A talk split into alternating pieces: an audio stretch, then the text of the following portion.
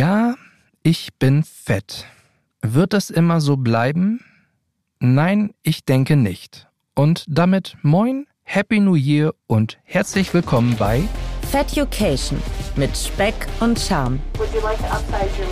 Zeit, etwas zu ändern. Noch einmal moin und herzlich willkommen, Happy New Year, liebe Fettuccinis. Ich hoffe, es geht euch gut. Auch ein herzliches Willkommen für alle, die gerade neu dazugekommen sind und sich den Vorsatz genommen haben, ihre Gesundheit in diesem Jahr mehr in den Fokus zu nehmen. Ich stelle mich noch einmal in Kürze vor. Ich bin Serda, 36 Jahre mittlerweile alt und habe einen sportlichen BMI von 37. Und ja, wie ich eingangs schon gesagt habe, ich bin fett, ja, ich bin adipös und das geht mir ganz gewaltig gegen den Strich. Und damit seid ihr und sind wir in meiner Abnehmreise. Schön, dass ihr den ersten Schritt auch in eure gemacht habt. Wichtig ist mir auch noch eins ganz zu Beginn zu sagen, ich bin kein Abnehmexperte, Guru oder ähnliches. Ich werde dir nicht den Weg der Erlösung zeigen, wie man in drei Tagen 30 Kilo abnimmt. Das hier wirst du eventuell an schlechteren Stellen finden. Hier nicht. Hier geht es um den ehrlichen Weg und reflektierten Weg des Abnehmens, mein Weg, der euch als Inspiration dienen soll, als Motivation, um die nächsten Schritte zu machen. Und ein wichtiger Schritt ist natürlich der gute Neujahrsvorsatz. Und lasst mich an dieser Stelle eine kleine Statistik von Statista zitieren.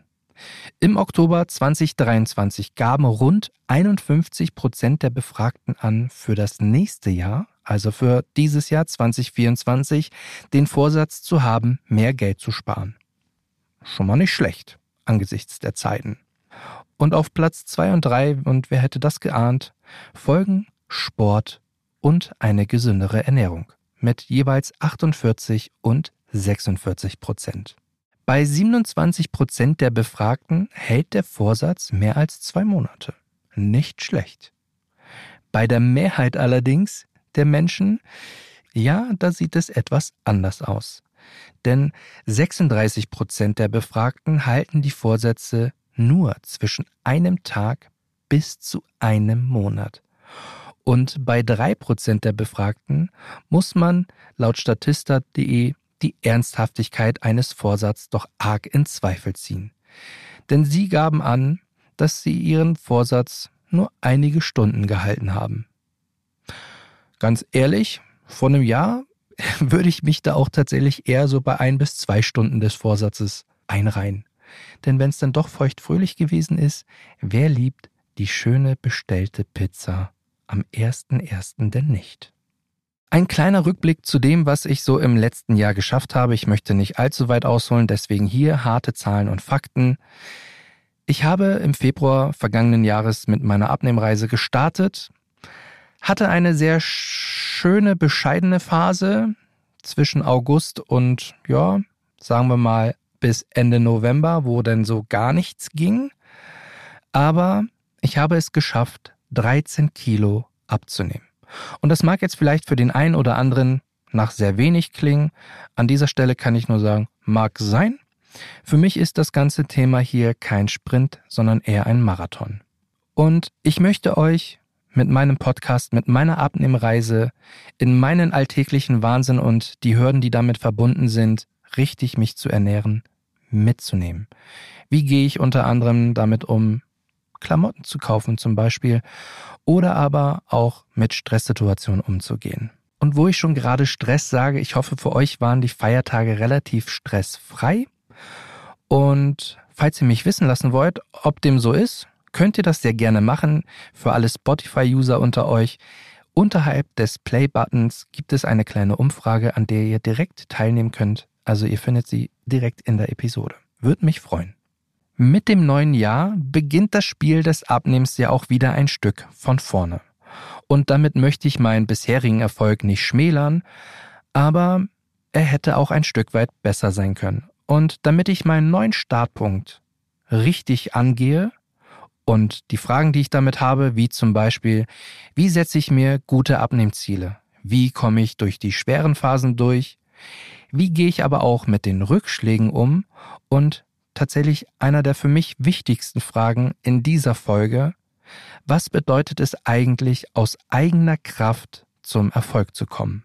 Ihr merkt, heute wird es also weniger um gesunde Ernährung gehen, sondern eher darum, wie ich meine Kopfarbeit für diesen Prozess des Abnehmens im besten Fall vorbereiten kann. Und da ich kein Experte oder Psychologe bin, habe ich mir jemanden ganz Besonderes dafür wieder eingeladen.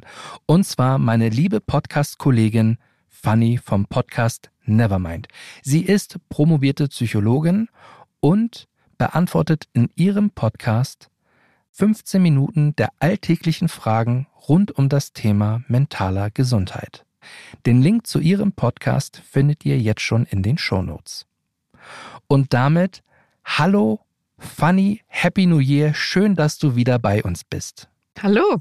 Es freut mich sehr, dass du dich wieder ein paar Fragen von mir stellst, denn im Grunde beginnt das Spiel jetzt von neuem. Und ich stelle mir die Frage in allererster Linie, wie sinnvoll sind eigentlich Abnehmziele? Sehr sinnvoll. also, ich weiß nicht, ob ihr euch noch erinnert an äh, das, was ich in der letzten Folge gesagt hatte, darüber, warum unser Gehirn sehr klare Indikatoren braucht, dass es sich bewegen muss. Auch wenn wir sehr motiviert ins neue Jahr starten, unser Gehirn ist ein Energiesparer. Es läuft, sobald es kann, in dem Modus, in dem es gewohnt ist zu laufen, weil das funktioniert ja bisher ganz gut. Und wenn man dann kommt oder du sehr da kommst und sagst, ja, aber jetzt habe ich hier ein neues Ziel, ich übertreibe jetzt, ne? Aber mhm. das Gehirn denkt sich so, boah, jetzt kommt er wieder mit einem neuen Ding.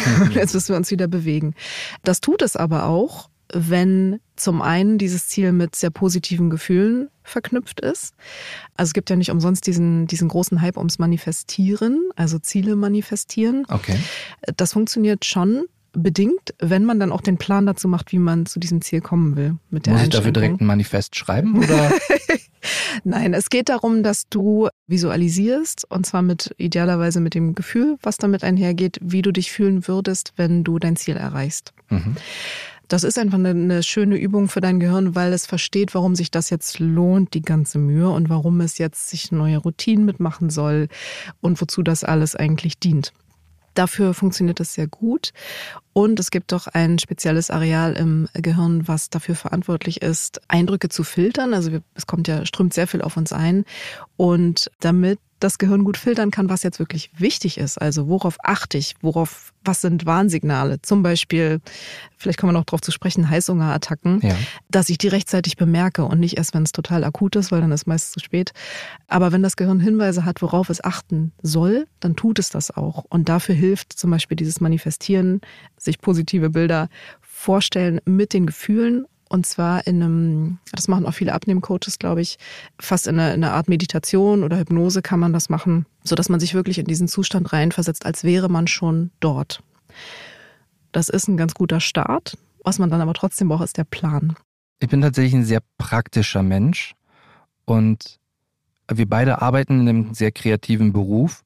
Die Vorstellungskraft ist also da, aber ich denke mir, also bei mir kommt gerade so die Frage auf, naja, mich da jetzt hinein zu versetzen, ja, schön und gut, aber also das bringt mich jetzt für den Moment nicht voran. Ja. Für die Menschen, die so ticken wie ich, wie, was, was wäre denn da jetzt so vielleicht dann der erste sinnvolle Schritt, um das Manifestieren vielleicht besser zu verstehen? Oder, also ich verstehe schon, warum das gut ist, aber ja. gut, mir jetzt was vorzustellen, das, was ich vielleicht in vier, fünf, sechs oder sieben Monaten erst erreiche, ist ja so weit weg. Ja, ist total weit weg. Ich glaube auch, dass du zum Beispiel diesen Schritt nicht mehr brauchst, weil du den schon hinter dir hast. Okay. Dieses, also für das Manifestieren eigentlich nur gut ist, ist ähm, dem Gehirn ganz deutlich zu machen, wir haben, ich habe jetzt hier ein Ziel mhm. und das ist das Allerwichtigste im Moment oder in diesem Jahr oder in den nächsten Wochen. Und dann hilft es beim beim Filtern der Informationen beispielsweise. Also für alle, die jetzt neu sich diesen Vorsatz genommen haben, dass es dieses Jahr mit dem Gewicht runtergehen soll, wäre das ein Start. Ich glaube, du bist da schon weit drüber, weil du arbeitest ja schon eine Zeit lang an diesem Ziel. Das heißt, dein Gehirn sagt, ja, okay, brauche ich nicht. Ich brauche aber einen Plan. Ich brauche Ziele. Und da weiß man aus der psychologischen Forschung, dass es also ein sehr guter, überschaubarer Horizont sind drei Monate. Mhm. also einen Plan zu machen für die nächsten drei Monate und zwar mit einem Endziel, was man sich dann notieren kann, also viele sind ja auch eher so zahlengetrieben oder, oder schauen sich das gern an, wirklich in so Schritten. Ja. Dann hat man da beispielsweise eine Zahl, die gerne sehr ambitioniert sein kann. Das muss kein Ziel sein, wo man glaubt, dass man es wirklich relativ easy erreichen kann. Das mag sich zwar besser anfühlen, aber auch da wieder führt nicht dazu, dass das Gehirn aus seinem Wohlfühlmodus rausgeht. Mhm. Es muss wirklich verstehen, oh, das ist jetzt hier anstrengend, wir müssen uns echt äh, reinhängen. Also ein ambitioniertes Ziel, drei Monatsplan, dann braucht man Zwischenschritte, äh, Meilensteine, an auch denen man kurzen Zeit? Ja, würde ich auch in der kurzen Zeit machen. Je kleinteiliger das ist, desto mehr kannst du natürlich für dich tracken, gerade wenn du jemand mhm. bist, der dann gerne trackt. Je kleinteiliger das ist, desto besser kannst du halt schauen, wo stehe ich denn gerade. Und das verhindert vielleicht auch so ein bisschen Momente, wo man dann, weiß ich nicht, äh, sich erst nach zwei Wochen wieder auf die Waage stellt und denkt, okay, das hat nicht geklappt und du hast keine Ahnung, woran es jetzt lag, ne? weil du es nicht sehr eng getrackt hast. Das ist so ein bisschen persönlichkeitsabhängig, wie eng man das tracken kann muss. Mhm. Was man nur weiß aus der Forschung ist, diese drei Monate sind ein guter Zeitraum, weil der überschaubar ist, weil man da versteht, was ist passiert in dieser Zeit und weil das auch ein Zeitraum ist, wo man es schafft, wenn man es dann eng tracken möchte, das auch durchzuhalten, weil das ist ja auch schon eine Leistung, ne? wenn du ständig aufschreiben muss, was habe ich gegessen, in welcher Situation, wie viel hatte ich geschlafen. Man weiß ja zum Beispiel, dass wenn man nicht gut schläft, in einer Nacht ähm, ungefähr 400 Kilokalorien mehr ist am nächsten Tag. Wow, das ja. wusste ich tatsächlich nicht. Ja, Schlaf ist extrem wichtig für das Hungergefühl, das Sättigungsgefühl. Also genau, können wir gerne. Ich schicke dir die, Studie, sehr kannst du dir in die Shownotes packen. Ja. Das ist eine Studie in Nature gewesen, also in einem sehr großen Wissenschaftsjournal. Und genau, 400 Kalorien das isst man wenig. im Schnitt mehr. Das ist richtig also viel. Ich sag mal jetzt bei einer Diät oder bei einer Ernährungsumstellung ist das schon fast eine ganze Portion, mhm. also eine ganze Mahlzeit. Mhm. Wahnsinn. Ja, Schlaf und Stress sind die beiden ganz großen Faktoren, die enorm wichtig sind, die nichts mit Willensstärke zu tun haben, weil mhm. man natürlich auch immer sehr mit Willensstärke daran geht an solche Vorsätze. Aber was das Gewicht betrifft, sind das die beiden Faktoren, die ihr langfristig sehr gut steuern könnt, also gerade über den Zeitraum von drei Monaten mhm. und die sehr, sehr wichtig sind für Hunger und Sättigungsgefühl. Wenn wir, gehen wir jetzt mal davon aus, ich also ich bin normalerweise keiner, der wirklich irgendwie alles trackt, aber ich finde das mit diesem drei Monatsplan und sich dann die kleinen Meilensteine dazwischen zu legen, sehr sinnig, so dass man halt auch wirklich irgendwie jeden, jeden Schritt nachvollziehen kann, vielleicht auch dann sehen kann, wo hat es dann mal eine Woche oder zwei Wochen richtig gut geklappt oder auch schlechter. Mhm. Wie gehe ich denn aber dann mit den schlechten Phasen um? Wenn ich dann jetzt anfangs ist es ja meistens so, man ist super motiviert, man legt los, man sieht sogar relativ schnell die ersten Erfolge. Dann kommt ja meistens so das kleine Tal mhm. und dann bin ich da drin und wie gehe ich dann mit denen um? Zum einen ist es, glaube ich, wichtig zu wissen, dass die kommen, diese Phasen. Die kommen immer beim Erreichen jedes Ziels, ganz egal, ob das äh, das Gewicht ist oder ähm, ein Trainingsziel, was man hat oder eine Beförderung im Job. Mhm. In jedem Prozess, wo man ein Ziel erreichen will, gibt es diese Tiefphasen. Was die ja schön zeigen, ist, dass dein Gehirn sehr wohl verstanden hat, wo du hin möchtest und diese Abweichung registriert. Also dieser Frust, den man dort empfindet, der ist eigentlich ein sehr wertvolles Signal dafür, dass tatsächlich was passiert, dass das Gehirn sich umbaut und versucht neu zu lernen, neue Routinen zu etablieren. Ich finde, das hilft schon ein bisschen, das positiver zu bewerten. Gehört also dazu. Das ist ein ganz wichtiges Zeichen. Was man natürlich aber machen kann, ist, dass man auch diese Phasen schon antizipiert. Okay. Ne? Also du bist ja jetzt schon eine Weile dabei, beispielsweise. Du hast wahrscheinlich schon so ein Gefühl, wann das ungefähr kommen wird. Diese Phase. Ja, manchmal. Ja, genau. Und dann zum Beispiel in dieser Phase sehr darauf zu achten, dass du genug schläfst, und dass du versuchst, dein Stresslevel so gering wie möglich zu halten, das beugt nämlich unter anderem Heißhungerattacken mhm. vor, kann helfen. Zumindest, dass dieser Tiefschlag nicht, nicht ganz so tief ausfällt und dass du zumindest für dich sagen kannst, okay, ich wusste, dass das kommt, das normal, gehört dazu, aber diese zwei großen, sehr wichtigen Faktoren, Schlaf und Stress, um die habe ich mich gekümmert und das ist schon ziemlich gut. Also kann man schon sagen, eine Planungssicherheit für die Abnehmphase, detaillierter sie ist, desto erfolgreicher wird mein Prozess stattfinden. Ja, mit der Einschränkung, dass sie noch realistisch sein muss. Ne? Also mhm. das ist eben sehr persönlichkeitsabhängig. Zum Beispiel, ich weiß bei mir, ich bin jemand, ich krieg das nicht hin, mir jedes Nahrungsmittel aufzuschreiben, was ich esse. Also äh, würde mir sehr, sehr schwer fallen, weil ich, weil ich einfach nicht der Typ dafür bin. Und dann muss das auch nicht sein. Mhm. Ähm, aber der Plan ist wichtig. Bei mir wären es dann wahrscheinlich, ich würde mir wahrscheinlich eher so regelmäßige Check-ins für mich selbst setzen und überlegen, okay, die letzten drei Tage ja, war nicht so gut. Mhm. Ich war auch zwei Veranstaltungen abends. Das heißt, ich habe nicht so richtig viel geschlafen. Das war zwar alles spaßig, aber dann weiß ich schon, Gefahr von Heißhungerattacken lauert an jeder Ecke. Genau, einfach aus dem Grund, dass der Schlaf so wichtig ist und oder das Stresslevel. Also auch dann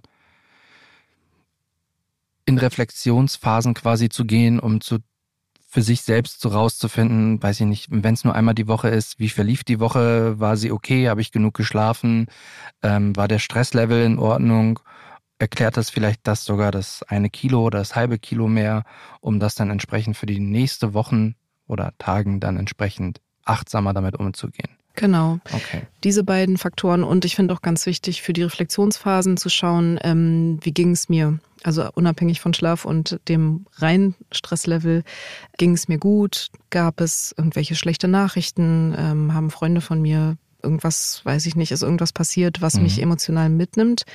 Weil es gibt ja diesen Begriff Emotional Eating. Wir essen natürlich nicht nur, weil wir Hunger haben, sondern aus ganz vielen Gründen. Ähm, und einer davon ist, dass Essen ein sehr effektives Regulativ ist für Gefühle. Mhm. Das heißt, in Momenten, wo ich mich einsam fühle, alleine fühle, äh, wo mir total langweilig ist, wo ich frustriert bin, wütend bin, wütend bin, das sind äh, ganz typische Anlässe, wo sich Essen einfach anbietet, um gegen zu regulieren. Das funktioniert sehr gut. Warum funktioniert das so gut? Weil Essen ist überlebenswichtig und die Evolution hat das so angelegt, dass alles, was überlebenswichtig ist, sich gut anfühlt und das Belohnungssystem anregt. Mhm. Zählt auch Sex dazu, zählt aber auch Essen dazu. Und deswegen ist die emotionale Befindlichkeit extrem wichtig. Also nicht alles ist durch Disziplin und, und Willensstärke zu kontrollieren. Und wenn es einfach was gab, was traurig war, was frustrierend war, dann ist das normal. Das machen alle Menschen, damit mit Essen teilweise gegen zu regulieren. Wichtig ist nur, wenn ihr das bei euch bemerkt, dass das sehr ausgeprägt ist, dass ihr andere Möglichkeiten sucht, gegenzusteuern. Also es gibt ja viele Möglichkeiten. Zum Beispiel? Also genau. ich bin jetzt einer, der, ich würde schon sagen, öfters mal bei in Stresssituationen berufsbedingt zu was Süßem greift, aber auch vor allen Dingen aus Langeweile ja. anfängt, sehr viel zu essen. Ja, Genau. Das ist so, ne, weil Essen setzt ja einen zusätzlichen Reiz. Ähm, ganz viele kennen das beim, weiß ich nicht, abends beim Fernsehen oder so. Genau. Ja. Auch eine ganz typische Situation ja. dafür. Genau. Was kann man da machen? Entweder man guckt erst gar nicht, man setzt sich erst gar nicht davor. Auch da finde ich, verbieten ist, ist immer eine nicht so gute Idee. Mhm. Ähm, aber dass man es sinnvoll abwechselt und sagt, okay, dann äh, bin ich vielleicht nur zwei Abende die Woche alleine und suche mir für die anderen drei Tage was anderes, was ich mache. Mhm. Sport ist natürlich immer super oder jede Form von Bewegung ist total gut, weil sie immer andere Reize setzt. Soziale Interaktion ist total großartig. Für die allermeisten Menschen würde ich jetzt mal sagen, gibt auch sehr Introvertierte, für die das sehr anstrengend ist, aber für die meisten ist soziale Interaktion sehr belohnt. Und auch da, wenn es einem nicht gut geht, hat man die Chance, mit Freunden oder in, auch bei einem Telefonat einfach nur kann es sein oder einem Videocall, sich emotional zu regulieren durch den anderen, durch Ablenkung auch ganz einfach. So macht man es auch mit kleinen Kindern, ne, wenn die mhm. traurig oder wütend sind. Man lenkt sie erstmal ab und das funktioniert bei einem selbst natürlich auch. Also Ablenkung ist eine Möglichkeit, sollte keine Dauerlösung sein, aber es ist eine ja. Möglichkeit. Soziale Interaktion ist extrem belohnt. Sport und Bewegung ist sehr, sehr belohnt und hat auch noch den Vorteil, dass man aus seinem Kopf rauskommt. Auch das hat die Evolution mhm. ganz schlau gemacht. Wenn wir uns bewegen, hat das Gehirn die Tendenz zu sagen, okay, jetzt haben wir erstmal was zu tun äh, und der Kopf schaltet ein bisschen runter, was ja auch oft helfen kann. Absolut. Ich habe mir hier eine Frage aufgeschrieben mit dem Begriff Selbstsabotage. Mhm. Ich glaube, wir kennen alle die Phasen, dass wenn es dann mal irgendwie schlechter läuft, äh, man irgendwie eigentlich weitermachen will, aber vielleicht gar nicht die Kraft irgendwie hat, sich dann zu sagen, na ja, was soll ich dann machen? Also fange ich dann an, gar nichts zu tun? Verstecke ich mich? Also ist das schon Selbstsabotage, dem Konflikt dann des Abnehmens aus dem Weg zu gehen? Ich glaube, es sind zwei Aspekte. Das eine, wo dieser Gedanke kommen kann, so wie du es gerade beschrieben hast, ist in diesen Phasen, wo es zum Beispiel einen Stillstand gibt, wo man das Gefühl hat, es geht nicht weiter und was soll ich dann noch machen? Ja, dann lasse ich es halt. Ne? Also ein, ein, starker Frustmoment ist das mhm. ja im Grunde. Ich glaube, das sind die Situationen, die wir schon hatten, wo man, wo ihr jetzt sagen könnt, okay, es ist nervig, es ist frustrierend, aber ich weiß, das gehört dazu und eigentlich sagt mir mein Gehirn gerade nur, ich habe das Ziel im Blick wir müssen nur noch mal neue Wege finden oder wir müssen noch mal überlegen, wie wir das machen. Aber das ist eigentlich ein guter Moment. Und die tatsächliche Selbstsabotage, so wie ich es jetzt im psychologischen Sinne verstehen würde, wäre eher, wenn du weißt, dass ein bestimmtes Verhalten dazu führt, dass du zum Beispiel Sachen isst, die du gar nicht essen möchtest oder zu viel isst und die nicht antizipierst in deinem Plan oder aber sie sogar antizipiert hast, also du weißt, dass das ein, ein Risikogebiet ist und dich da trotzdem reinbegibst. Und das sind typische Situationen, finde ich, die man eigentlich nur in der Reflexion nochmal lösen kann. Deswegen finde ich Reflexion wahnsinnig wichtig. Manchmal fallen die einem in dem Moment ja auch gar nicht auf, sondern erst hinterher und dann ärgert man sich natürlich total. Mhm. Und das kommt ja noch dazu und bestraft sich auch noch selbst. Also psychologisch, wenn man denkt, also das war jetzt so dämlich, das war doch klar, warum hast du das gemacht? Und dann kreist man in so einer negativen Gedankenspirale, die überhaupt nicht hilfreich ist, aber die zumindest einmal zeigt, ich habe verstanden, dass das nicht sinnvoll war. Und vielleicht überlege ich mir beim nächsten Mal, wie ich das verhindern kann Dafür muss ich natürlich schauen, wie, wie kam es überhaupt dazu. Ich glaube, oft sind das Momente, wo entweder das Frustlevel oder das Stresslevel sehr hoch ist. Auch da noch einmal der Hinweis, wenn das der Fall ist, reagiert man oder handelt man viel, viel emotionaler, als man es sonst tun würde. Gibt zum Beispiel Heißhungerattacken nach. So.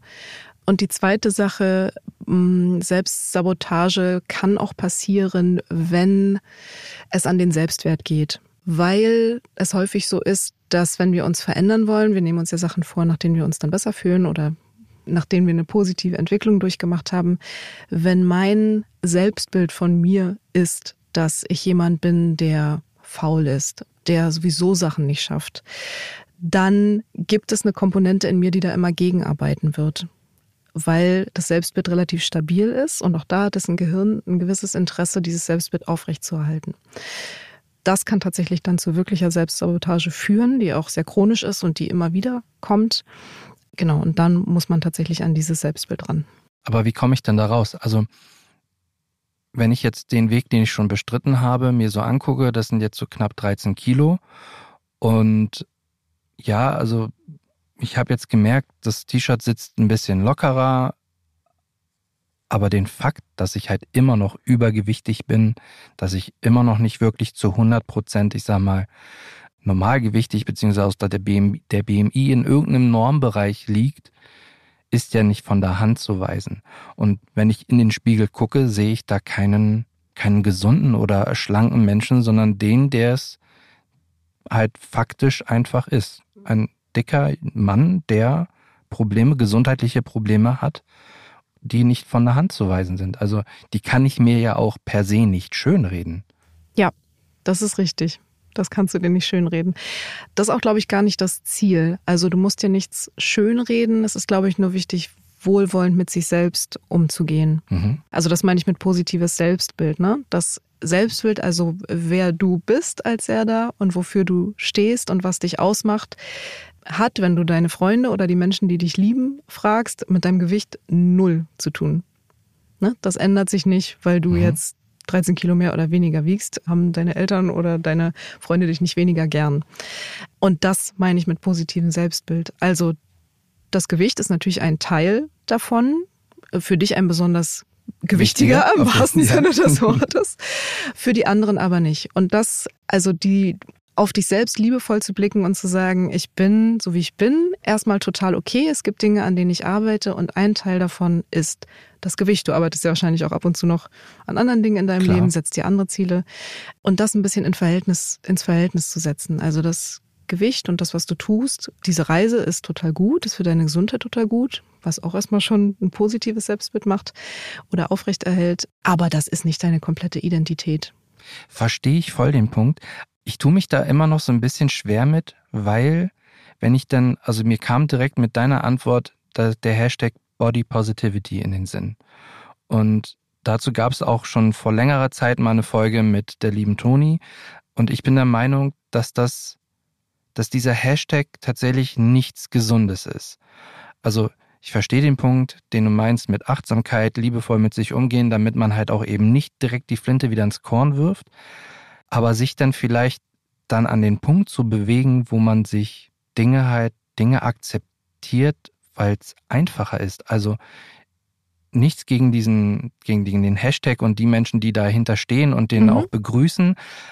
Aber medizinische Fakten lassen sich halt nicht von der Hand weisen. Mhm. Und die dann einfach zu akzeptieren, weil das der einfachere Weg wäre, das funktioniert in meinem Kopf nicht. Mhm. Also Total guter Punkt. Du hast es, finde ich, total schön auf den Punkt gebracht. Also zum einen hast du gesagt, das funktioniert in meinem Kopf nicht. Genau. Und das ist ja das Ausschlaggebende. Für dich ist ja dein, deine Wahrnehmung und deine Ziele sind das Ausschlaggebende. Und was ich auch raushöre, wenn du das so sagst, das finde ich total faszinierend. Du hast wirklich, also dein Vorsatz, das zu ändern, ist so stark und so präzise und für dich so klar, dass, äh, dass das absolut beste Framework ist, um okay. da auch hinzukommen. Also hört man jetzt keine Unsicherheit raus, ne? Oder kein, dass das überhaupt eine Frage ist, sich darum zu kümmern für dich persönlich. Und das ist aus psychologischer Sicht ein total guter, guter Rahmen dafür, da auch hinzukommen. Gibt es denn Muster? Also wahrscheinlich geht das in, äh, einher mit, mit, mit Routinen, die ich mir auferlegen kann, um erfolgreicher zu werden? In dem Vorhaben, was man dann halt vorhat. Also ist ja denke, das kann man sicherlich nicht nur auf den Abnehmprozess beziehen, sondern auch auf andere Ziele, die man sich vielleicht setzt. Ja, unbedingt. Ich würde gerne eine Sache sagen zu dem, weil du gerade gesagt hast, mir Routinen auferlegen. Das geht natürlich. Auch da braucht man dann aber wieder sehr viel Willenskraft und sehr viel Disziplin. Braucht man sowieso. Aber natürlich ist es schöner, wenn du das, was du erreichen willst, schaffst, in die Routinen einzubauen, die du sowieso schon hast und vielleicht auch welche, die dir sehr lieb sind. Mhm. Also mehr Chips essen. Na, ich dachte jetzt eher so Tagesroutinen. Also äh, es gibt ja Leute, die essen nie Frühstück oder oder trinken gern Kaffee auf dem Weg zur Arbeit mhm. in der U-Bahn oder ja. wie auch immer. Ich meine solche Routinen. Also dass man nicht sein komplettes Leben komplett umwälzen muss, weil das ist dann wirklich, also äh, ähm, da sagt das Gehirn ja, also dann können nee, wir aber wirklich nichts mhm. anderes mehr machen. Da habe ich überhaupt keine Lust drauf. Das ist vielleicht auch ein bisschen sehr groß gedacht. Aber jeder hat ja Routinen, die Anhaltspunkte bieten, wo man was andocken kann. So meinte ich das eher. Ich finde, das ist sehr wichtig und dann funktionieren Routinen extrem gut, weil das Gehirn liebt Routinen findet die ganz hm. klasse. Nur die, die Herausforderung ist natürlich, das als Routine auch zu verankern ne, und beizubehalten. Und das ist ja dieser Prozess, der ungefähr auch so drei Monate dauert. Deswegen sind diese drei Monatspläne ganz, ganz schön. Mhm. Ich glaube, müsste ich jetzt nochmal also ganz genau weiß ich nicht im Kopf, aber mein, von dem, was ich erinnere äh, aus der Forschung, ist das so ungefähr der Rahmen. Kommt natürlich sehr darauf an, was man ändern will und wie kleinschrittig das ist und mhm. wie intensiv.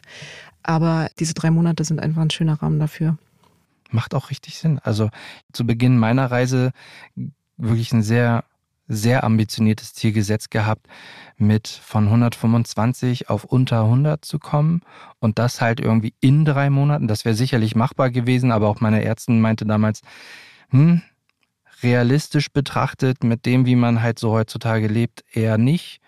Aber ja, das mit diesen drei Monaten und sich diese Meilensteine dazwischen zu setzen, und das so kleinteilig wie möglich zu machen, finde ich tatsächlich, also ergibt für mich jetzt auch viel mehr Sinn. Ja. Und auch das ambitionierte Ziel. Also ich habe gerade gedacht, das wären dann 25 Kilo wahrscheinlich gewesen, ne? Genau. habe ich jetzt genau ja. richtig mitgehört. Und du bist jetzt bei 13 was äh, die Hälfte ist, was ich jetzt, ich, ich überlege gerade so, wenn, wenn Unternehmen überlegen, was sie so erreichen wollen, das ist gar kein schlechter Wert. Mhm. Ne? Also hättest du dir das Ziel niedriger gesetzt, die Ärzte hätten vielleicht gesagt realistischer, aber vielleicht wärst du da nicht gelandet. Kann man jetzt im Nachhinein natürlich nicht rekonstruieren. Nur da auch nochmal der Hinweis aus der Forschung, äh, weiß man, dass sehr ambitionierte Ziele, wo es gar nicht so wahrscheinlich ist, dass man wirklich da ankommt, das Gehirn eben dazu bringen, auch mal unkonventionell zu denken, Wege. sich mhm. neu zu verschalten. Ja. Insofern äh, sehr gut. Wie beeinflusst denn die Psyche tatsächlich das Essverhalten? Auf sehr vielfältige Weise. Ähm, wir haben kurz schon gesprochen über den Stress beispielsweise. Was Stress macht, das ist erhöhtes Cortisollevel im Körper. Und das fühlt sich nicht gut an. Wir haben vorhin darüber gesprochen, dass Essen auch ein emotionales Regulativ isst. Das heißt, das liegt dann sehr nahe bei einem hohen Stresslevel, akut im Job beispielsweise. Äh, dann hat man auch noch keine Zeit für die Mittagspause und dann ist man schnell bei der Tüte Chips oder was auch immer dann das Lieblingsessen ist. Bei Männern eher tatsächlich äh, fettiges, bei Frauen eher zuckerhaltiges, weiß man aus den Studien. Das ist zum Beispiel ein, ein Weg, wo es sehr schnell geht, dass man sich erwischt, dass man da sitzt und denkt, Moment, habe ich das jetzt gerade bewusst entschieden? Warum steht jetzt die Tüte Chips hier? Genau, hohes Stresslevel. Schlafen haben wir schon drüber gesprochen. Schlaf ist extrem wichtig dafür, dass das Hunger- und Sättigungsgefühl sich gut einpegeln kann. Regelmäßigkeit der, im Tagesablauf, deswegen auch diese Routinen sind ziemlich wichtig dafür, weil der Körper ja antizipiert, wann als nächstes was kommt. Und wenn es da eine große Unsicherheit gibt, ähm, das ist nicht so gut. Ne? Man kann sich der Körper nicht darauf einstellen. Das ist auch eine Art psychologische Verlässlichkeit. Wann kriege ich das nächste Mal was? Ähm, und dann muss ich nicht die ganze Zeit scannen, ob irgendwas hier, ich sehe jetzt gerade hier Plätzchen zum Beispiel durch diese Fensterscheibe, in Reichweite liegen. Jetzt haben wir über die negativen Emotionen gesprochen. Wir wissen beide, dass Essen grundsätzlich schon sehr, sehr tief in unserer DNA als was Positives verankert ist. Aber was mache ich denn, wenn ich bei was Positiven dann zu essen greife und mich dann da nicht maßregle. Als Belohnung meinst du? Oder? Zum Beispiel, genau. Ja. Der Tag war gut, es ist alles, obwohl er stressig war, es ist alles prima gelaufen. Ja, heute Abend, weiß ich nicht, gönne ich mir den statt einem Schokoriegel einfach mal drei. Ja. Also würde ich jetzt sagen, per se finde ich das gar nicht schlimm. Ich weiß jetzt nicht, was die Ärzte dazu sagen würden, aber ich bin ja Psychologin, deswegen darf ich das. Ab und zu sich zu belohnen mit Essen, finde ich überhaupt nicht verwerflich. Macht jeder Mensch, ist total normal, genauso wie auch jeder Mensch ähm, in, in schlechten Momenten manchmal zu essen greift. Wie gesagt, das ist eben angelegt in unserem evolutionären Setup und per se nicht schlimm. Wichtig ist nur, dass es nicht die einzige Möglichkeit ist, wie man sich belohnt oder wenn es negative Gefühle sind, dass nicht die einzige Möglichkeit ist, wie man sich ähm, ins gut, gut fühlen äh, rüberzieht. Genau. Also, also wäre da dann entsprechend eine andere Alternative, die äh, sinnvollere Weg. Ja, sich zu belohnen. Okay. Das ist das kann äh, dann super mit allem Möglichen sein. Ja, Buch, ein langes Bad, wenn man Beispiel. gerne badet oder spontan ins Kino gehen, was auch immer man gerne macht. Also alles, was äh, positiv verknüpft ist, ist total gut als Belohnung. Also wenn dieser Impuls kommt, sich zu belohnen, diese halbe bis eine Sekunde ne, zwischen, zwischen diesem Gedanken und der Handlung, kurz sich zu bremsen, ist übrigens äh, mein bester Ratschlag, finde ich, für alle Lebenssituationen. Bevor man reagiert, einmal ganz kurz durchzuatmen und zu gucken, will ich das jetzt gerade wirklich? Mir persönlich hilft das sehr, weil ich einfach bewusstere Entscheidungen treffe. Und zwar sogar dann, wenn ich gestresst bin, wo wir wissen, das Gehirn äh, ist ein bisschen emotionaler, aber auch dann hilft es. Jetzt stelle ich mich morgens gestresst auf die Waage und habe dann auch noch im schlimmsten Fall einen Spiegel vor mir stehen. Da stimmt das Selbstwert meistens nicht. Das Bild, was man im Spiegelbild sieht, gefällt einem dann auch nicht. Wie kann ich denn damit im Idealfall umgehen? Hm. Da wäre meine erste Frage, warum stellst du dich da überhaupt auf die Waage?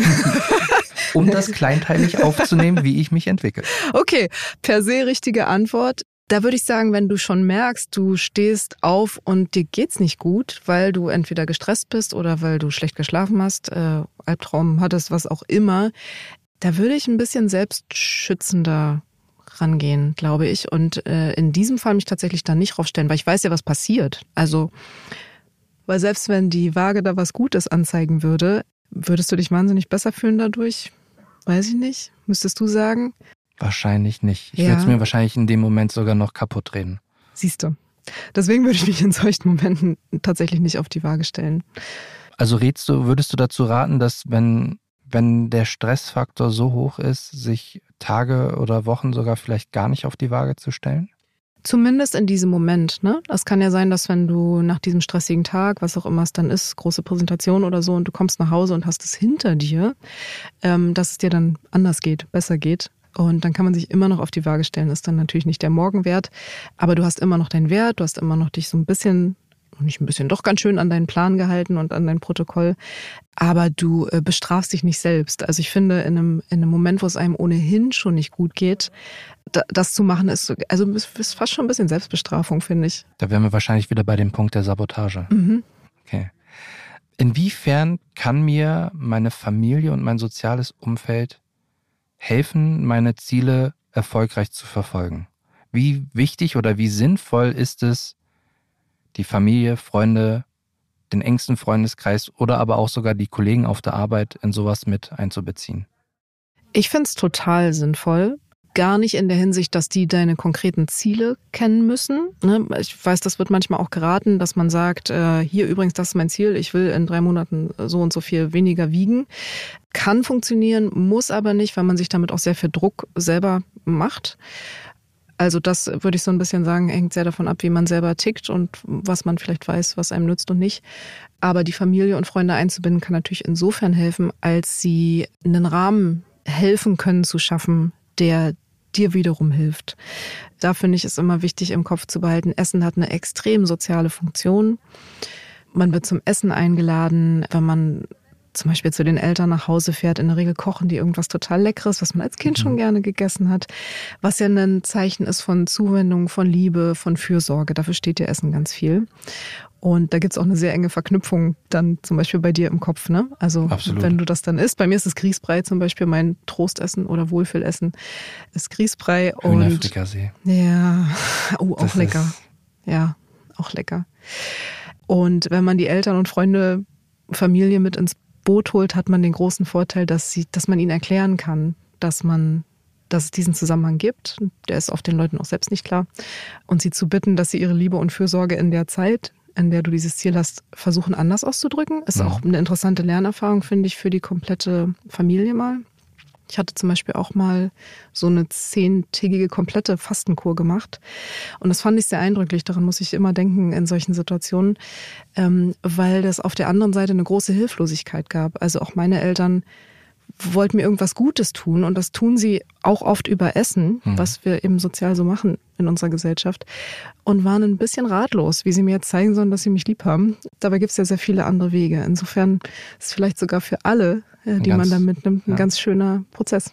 Absolut. Ich bin bei meiner letzten Frage angekommen und das ist wahrscheinlich die, die, die schwierigste, weil die höchstwahrscheinlich auch relativ individuell zu betrachten ist. Aber in einer meiner vergangenen Folgen, vor allem in, in, äh, in der vorletzten, glaube ich, müsste das gewesen sein, im letzten Jahr, habe ich mir die Frage gestellt, was bedeutet es denn in so einem Prozess des Abnehmens, das aus eigener Kraft zu schaffen? Insofern dahin gedreht die Fragestellung, schaffe ich es aus eigener Kraft, wenn ich zum Beispiel Medikamente wie wie Govi nehme, die Abnehmspritze, die ja auch in den, im letzten Jahr einen mega Hype erfahren hat durch Prominente. Oder aber auch sogar vielleicht, ich nenne es jetzt mal in Anführungsstrichen, drastischere Wege einschlage und mich bariatisch operieren lasse, mhm. um an mein Ziel zu kommen.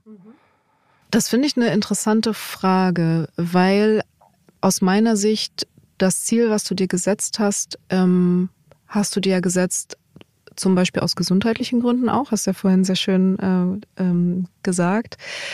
Und das aus eigener Kraft zu schaffen, ich verstehe, dass das sich gut anfühlt. Ähm, wobei, wie gesagt, wir haben ja auch besprochen, meistens ist es ja eine Kombination von Faktoren, mhm. äh, Umfeld und so weiter.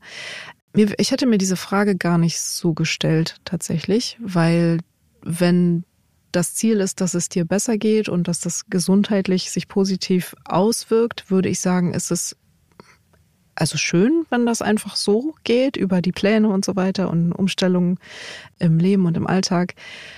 Aber wenn nicht, ist ja trotzdem dieses Ziel immer noch das Ziel. Ne? Und nicht das Ziel, das unbedingt aus eigener Kraft zu schaffen. Äh, insofern. Doch, tatsächlich schon, bei mir schon. Bei dir schon. Ja. Ah, interessant. Okay. Also vor, vor wirklich vielen Monaten, will ich jetzt mal ganz platt sagen, hatte ich von meiner Kranken, damaligen Krankenkasse die schriftliche Bestätigung der Kostenübernahme für den bariatrischen Eingriff. Mhm.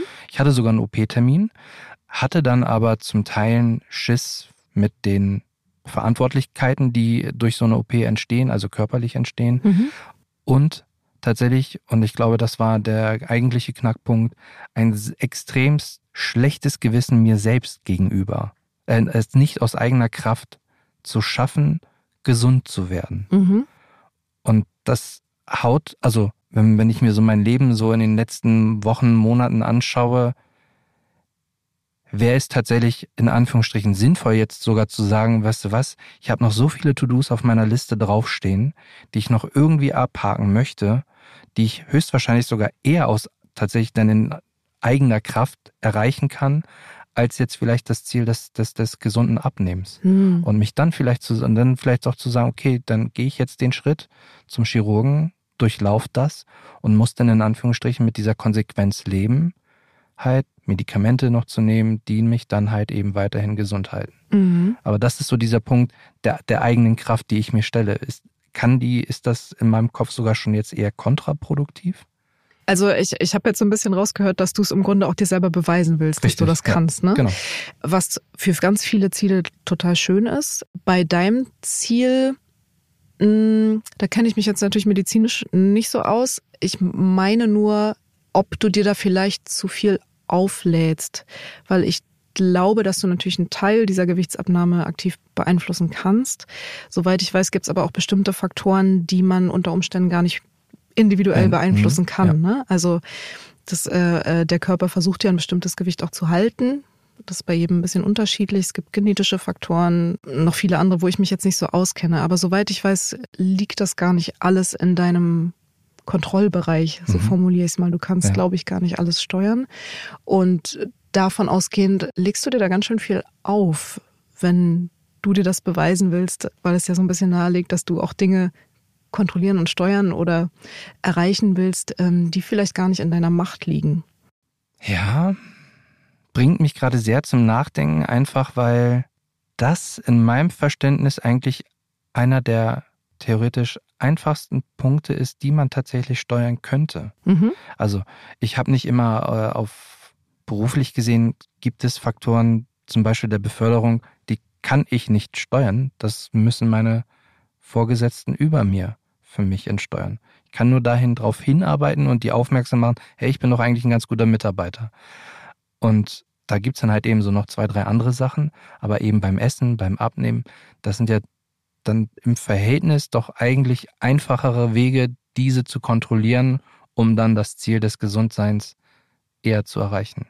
Genau, also du kannst auf jeden Fall was erreichen, ne? Hast du ja auch schon, finde ich. Also ich finde es ganz schön bemerkenswert in der, in der Danke. aus meiner Sicht sehr kurzen Zeit. Das heißt, du kannst ja durchaus Dinge steuern. Natürlich kannst du das. Wie gesagt, ich kenne mich medizinisch da nicht so aus. Das war nur gerade spontan mein Mhm. Gedanke, dass ich dachte, wow, da lädst du dir ganz schön viel auf, weil natürlich kannst du einen gewissen Prozentsatz der Faktoren beeinflussen und manche leichter, manche schwieriger. Ich meine aber, dass es wahrscheinlich auch welche gibt, wo du nicht rankommst, weil das einfach ähm, außerhalb deines Der- der oder jedes liegt. menschlichen, Mhm. ähm, ähm, jeder menschlichen Möglichkeit gibt, das über Willen oder Routinen oder was auch immer zu steuern. Und deswegen finde ich per se die Möglichkeit, das über andere Methoden zu lösen, wenn es denn geht, hormonelle oder OPs beispielsweise, aus meiner Sicht als Externer völlig fein. Und wie gehe ich damit jetzt für mich persönlich um? Dass wenn du mir sagst, du lädst dir da höchstwahrscheinlich zu viel auf, wie kriege ich das denn vielleicht kleinteiliger? Oder Mm. realistischer betrachtet? Ich würde sagen, mit dem Mindset, was du jetzt hast, was sehr hilfreich ist. Also man hört ja bei dir wirklich diese, diese totale Hingabe an dieses Ziel und, und eine ganz große, ein ganz großer Willen, der dahinter steht. Und der ist großartig und der hat ja auch zur Folge, dass du bisher schon Erfolge verzeichnen kannst. Was super ist, ich glaube, ich würde nur nicht den Umkehrschluss ziehen. Also wenn es irgendwann nicht mehr weitergeht, dass du das Gefühl hast, ich hätte aber noch da was optimieren können und da was optimieren können und da. Am Ende bist du ja auch ein Mensch mit Gefühlen, wir sind ja Mhm. keine Roboter. Und es gibt Dinge, du kannst du nicht steuern, es gibt auch Dinge, die das Leben vielleicht einfach aufbringt. Also ich finde auch da wieder so ein m, mit einer Güte und einem Wohlwollen auf dich zu schauen, vielleicht auch wie du es anderen raten würdest. Ich finde ja manchmal hilft es, Mhm. rauszuzoomen und zu sagen, was würde ich eigentlich einem Freund, einer Freundin raten, die mir genau das sagt, was ich mir gerade selbst sage. Ist das nicht ein bisschen hart manchmal? Und zwar wirklich nur hart für die eigene Psychologie sozusagen. Das muss gar nichts an meinen Zielen ändern. Das muss nicht heißen, dass ich aufgebe oder mir die Ziele zu niedrig stecke. Aber einen Wohlwollen dabei und einen, vielleicht auch eine gewisse Demut zu sagen, ich kann vieles beeinflussen, aber am Ende nicht alles. Und ich gebe alles, ich versuche alles, ähm, aber mein Einflussbereich ist auch nicht unendlich. Fast das perfekte Schlusswort, aber ich muss noch mal eine Nachfrage stellen. Wann merke ich denn, dass das vielleicht kontraproduktiv wird? Ab welchem Moment sollte entweder sogar vielleicht psychologisch betrachtet ich mir Hilfe suchen oder aber auch mir den eingestehen, den Weg beispielsweise zum Chirurgen zu machen? Ich glaube, indem du dich nicht nur auf dein eigenes Urteil oder deine eigene Bewertung der Lage verlässt, was du, glaube ich, auch nicht machst, sondern ähm, dir möglichst viele andere Menschen zur Seite holst. Zum einen Freunde und Familie, die dir dabei helfen können, dieses positive Selbstbild zu halten und zu stärken. Und natürlich medizinische Unterstützung, Experten, Ärzte, Ernährungswissenschaftler, die ja relativ gut inzwischen, glaube ich, wissen, was möglich ist in welchem Zeitraum, die auch wissen, wie lange zum Beispiel so ein Plateau in der Regel hält und wie die Wahrscheinlichkeit ist, dass es danach weitergeht. Also sich da einen guten Rahmen zu holen und sich nicht nur auf das eigene Urteil zu verlassen schon gar nicht auf eine negative, eine negative Bewertung, die man dann äh, sich selbst auferlegt, das ist, glaube ich, ein sehr guter Prozess. Also jetzt speziell bei dir, so wie ich es mitbekommen habe, finde ich, hast du wirklich einen sehr, sehr guten Rahmen geschaffen, um da zum einen für dich und deine Pläne gute Entscheidungen zu treffen. Aber auch, und da sehe ich noch ein bisschen Potenzial hier aus meiner Ecke, mit dir ein bisschen wohlwollender umzugehen. Zuckerbrot und Peitsche. Genau. Okay. Fanny, ganz, ganz lieben Dank, dass du dir diese mega große Zeitspanne für uns genommen hast und mir so viele Fragen beantwortet hast, die ganz viel gerade in mir ausgelöst haben. Ich hoffe, dass ihr da draußen jetzt noch neugieriger seid, wie ihr psychologisch mit euch umgehen könnt, denn die liebe Fanny hat einen eigenen Podcast, der Nevermind heißt, in dem es um 15 Minuten Alltagswissen der Psychologie geht. Den Link zum Podcast packe ich euch auf jeden Fall in die Shownotes. Schaut da mal vorbei, da werden noch ganz viele andere Alltagsfragen beantwortet, reale Alltagsfragen, denn ihr könnt auch tatsächlich selbst eigene Beispiele oder Fragen schicken, die dann in ihrem Postfach ankommen und die werden dann irgendwann ausgewählt. Also, in diesem Sinne, ganz, ganz lieben Dank, dass du da warst. Happy New Year euch allen nochmal. Und ich wünsche euch jetzt eine entspannte und vor allen Dingen leckere Woche. Feducation mit Speck und Charme. Zeit, etwas zu ändern.